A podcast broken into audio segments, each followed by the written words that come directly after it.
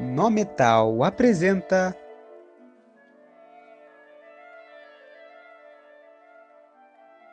O Nariz.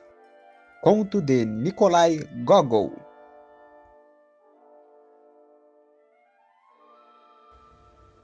Primeira parte. No dia 25 de março passado, Petersburgo foi palco de uma aventura das mais estranhas. O barbeiro Ivan Yakovlevich, domiciliado na Avenida da Ascensão, seu nome de família se perdeu e em sua insígnia figura apenas a inscrição. Pratica-se também a sangria. Por debaixo de um senhor com as faces lambuzadas de sabão. Levantou-se bastante cedo e percebeu um odor de pão quente. Sentando-se na cama, viu que sua esposa, pessoa respeitável e que gostava muito de café, retirava do forno pães que acabavam de ser cozidos. Hoje eu não vou tomar café, Paskovia Zupovna. Prefiro roer um bom pedaço de pão quente com cebolinha. Na verdade, Ivan Yakovlevich gostaria muito de pão e café, mas julgava impossível pedir as duas coisas ao mesmo tempo. Praskovia Zupovna não tolerava caprichos desse tipo. Tanto melhor. Que meu tolinho se empanturre de pão. Vai me sobrar mais café. Disse a respeitável esposa, jogando o pão sobre a mesa. Respeitador dos bons modos, Ivan Yakovlevich vestiu seu casaco sobre a camisa e se preparou para o desjejum. Colocou à sua frente uma pitada de sal, limpou duas cebolas, pegou sua faca e, com uma expressão grave, cortou o pão em dois. Percebeu então, para sua grande surpresa, um objeto esbranquiçado, exatamente no meio do pão. Cutucou cuidadosamente com a faca. Papou com o dedo. Que que é isso? Perguntou-se sentindo a resistência.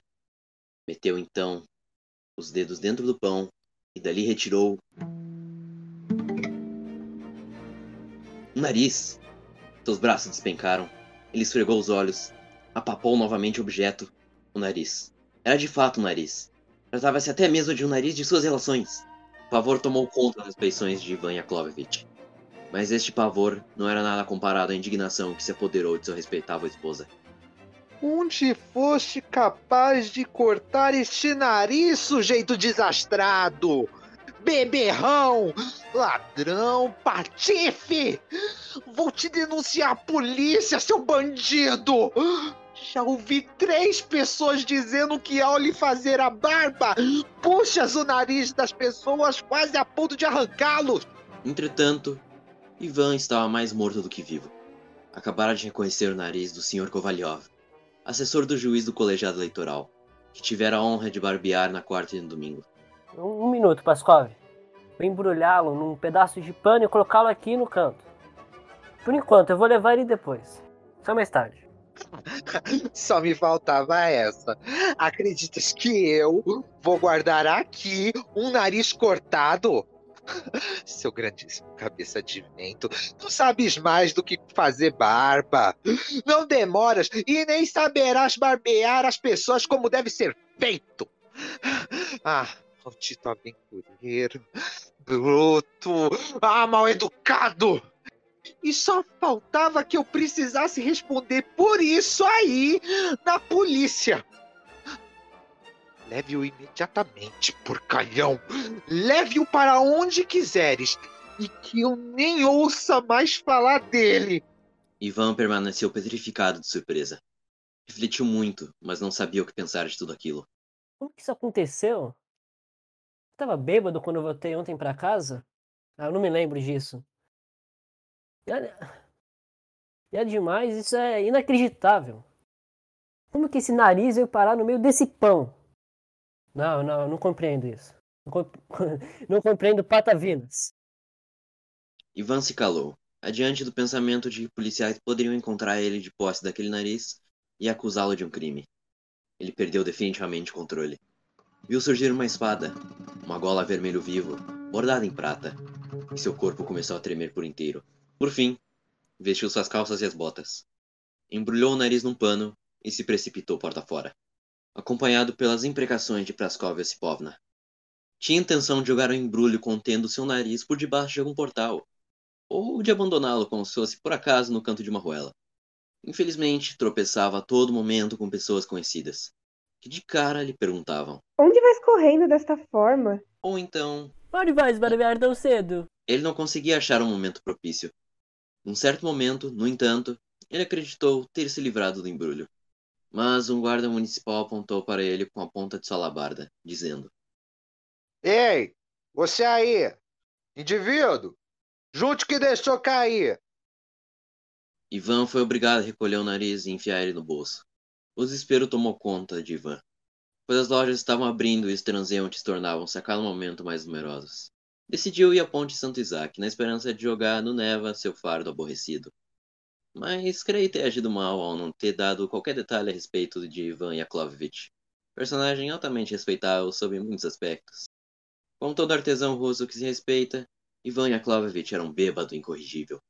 E mesmo que barbeasse todos os dias o queijo dos outros, se permanecia sempre por fazer. A cor de sua casaca, Ivan Yakovlevich nunca usava sobretudo. Lembrava aquela dos burros quando fogem. Na verdade, esta casaca era preta, mas inteiramente malhada por manchas cinzas e castanhadas. O colarinho reluzia. Três pontas de fios pendiam no lugar de botões ausentes. Quando se entregava aos cuidados de nosso barbeiro, o assessor do colegiado eleitoral tinha o costume de lhe dizer: Um diabos, Ivan! Suas mãos cheiram tão mal. Por que diz que elas cheiram mal? Perguntava Ivan. Ah, sei lá, meu caro. Ocorre que sempre fedem. Replicou o assessor do colegiado. Então, Ivan dava uma cafungada, e para se vingar estabuava impiedosamente as faces, o nariz, o pescoço, as orelhas, todas as partes do coitado que seu pincel de barba pudesse alcançar. Enquanto isso, este respeitável cidadão já havia alcançado a ponte Santo Isaac. Começou por inspecionar as redondezas, depois se debruçou sobre o parapeito, como se investigasse se havia muitos peixes, e se desvencilhou discretamente do embrulho fatal. Em seguida, Ivan sentiu-se como se houvesse se aliviado de um peso de cem libras. Chegou a esboçar um sorriso. Em vez de ir a parar os queixos de burocratas, resolveu tomar um copo de ponche no estabelecimento cuja insígnia indicava. Aqui servimos chá e refeições. Ele já colocava seus pés na porta, quando súbito percebeu na extremidade da ponte um oficial de polícia com aparência imponente. Largas costeletas, tricórnio, espada ao lado. Ele perdeu o controle quando o oficial o chamou com o dedo, dizendo: Aproxime-se, meu caro. Ivan Yakovlevich, que conhecia as regras, retirou seu boné e acorreu em passos rápidos. É, desejo um bom dia, Vossa Senhoria. Ah, deixe pra lá, minha senhoria, e diga-me o que fazia na ponte. É, eu te garanto que eu tava indo barbear meus fregueses quando eu parei para verificar como a água corre rápido. Olha, olha como corre. Não me tapei. Responda com franqueza. Eu tô pronto para barbear o senhor gratuitamente. Duas ou três vezes por semana. Ah, chega de pataquadas, amigo. Já tenho três propostas semelhantes à tua.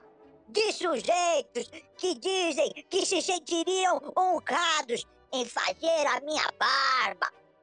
Vamos lá! Diga-me o que fazias na ponte! Ivan empalideceu.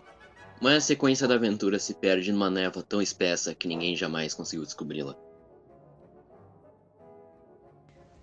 Fiquem de olho na parte 2, que sairá semana que vem no No Metal Podcast.